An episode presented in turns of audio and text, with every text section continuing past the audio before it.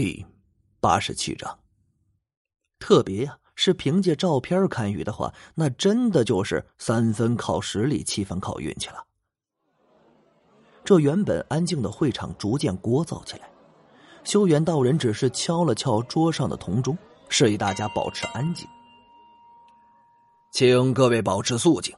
现在五张风水图已经播放完毕，各位参赛者有二十五分钟时间进行作答。如若有不能作答、选择退出者，请举手示意。这很显然啊，并没有任何人举手退出。就算自己不会，好歹还能蒙一蒙，没准蒙对了呢。二十五分钟的时间很快就过去了。后在会场大厅的服务员将参赛者手中的答卷全部收齐，然后将其分发到灵神会十一位长老的手里。这一下，李想总算是见到这十一个人动了，不过动作却很僵硬，很机械性的接过服务员手中的答卷，动作僵硬的翻阅起来。长老们一边翻阅一边开始报号：“三号。”八号，十五号。十多分钟之后，报号完毕。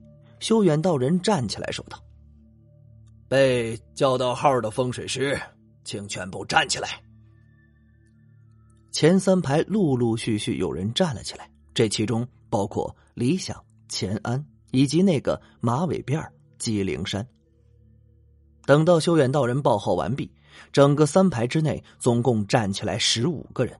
接着，修远道人看着这十五个人，又说了一句：“现在你们十五人全部来第一排，依次坐下。”见十五人在第一排依次坐下之后，修远道人接着道：“恭喜你们成功的晋级第一轮比试，下面将进行的是对你们所排序风水图的分析，也就是你们的见解。”大家都知道，这五张风水图并不简单，能够考核风水师的整体素质。现在从左到右开始，请参赛者说出排序的理由。修远道人说着，会场正中的大屏幕上再次出现了五张风水图。不过，此时的五张风水图已经按照风水从差到好进行了排序。最差的一张竟然是那个黄陵图，最好的是那个山脉图。这答案一公布啊，整个会场都炸了锅似的。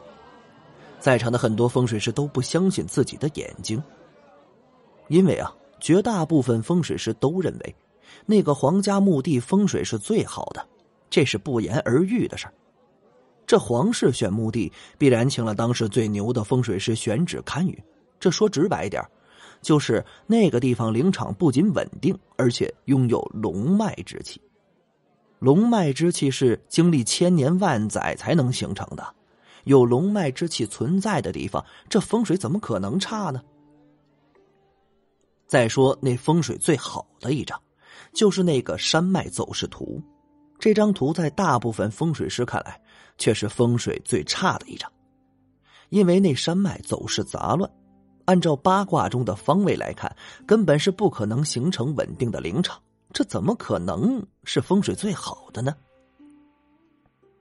这大部分风水师啊，针对这五张图争论了起来。少部分稳重的风水师依旧保持着冷静观看的态度。风水交流会对这些人来说只是一个了解信息的地方，他们对争论并不感兴趣。灵神会传承至今，已经是风水界一个绝对权威的存在。还有那修为深不可测的修远道人和十一位长老坐场，这只要稍微动点脑筋啊，就能知道这五张图必定没看上去那么简单。看见现场争论之声此起彼伏，很多风水师甚至为了这五张图的风水争论的面红耳赤。修远道人苦笑着摇了摇头，敲了敲桌上的铜钟，用一种力压全场的声音道：“大家静一静。”看来各位对这五张风水图有些困惑。那我得请一个晋级的参赛者来给大家解释解释。修远道人说着，扫视了眼第一排的十五个人。三十六号，就由你来为大家分析分析吧。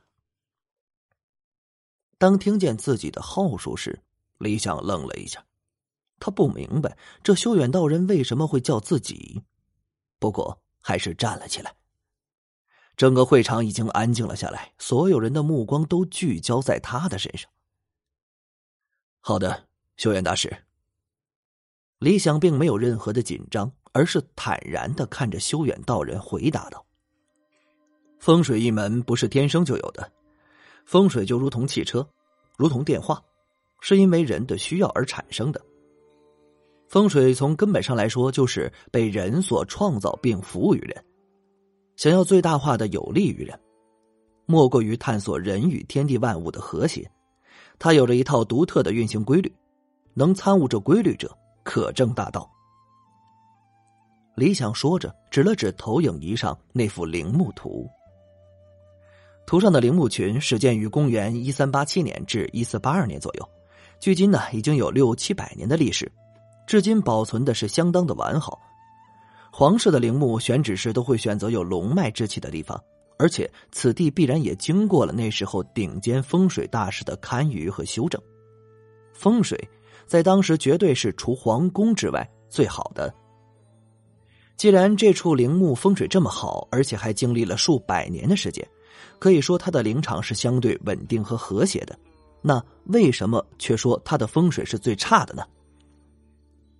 这理想画风一转啊！抛出了很多风水师共同的疑问，在场的众人都竖起了耳朵，准备听听这年轻人独特的见解。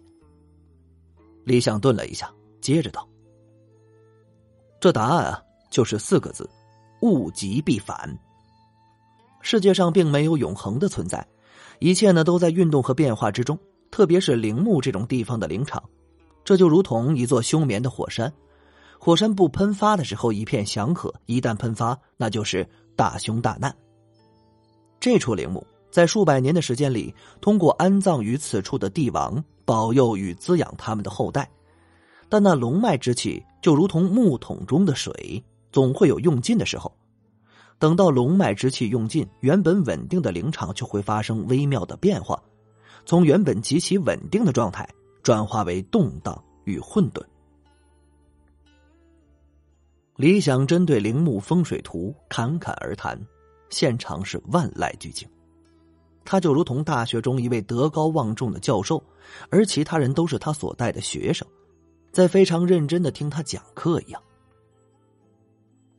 随着他的每一步深入的分析，有理有据，时不时啊还能运用上风水中的典故，生动形象，使大家很容易理解和接受。虽然在座的不乏风水界的高手大能，不过他们却从来没有像理想这般深入的剖析，这其中的差别，这就如同啊知识与理论的差距。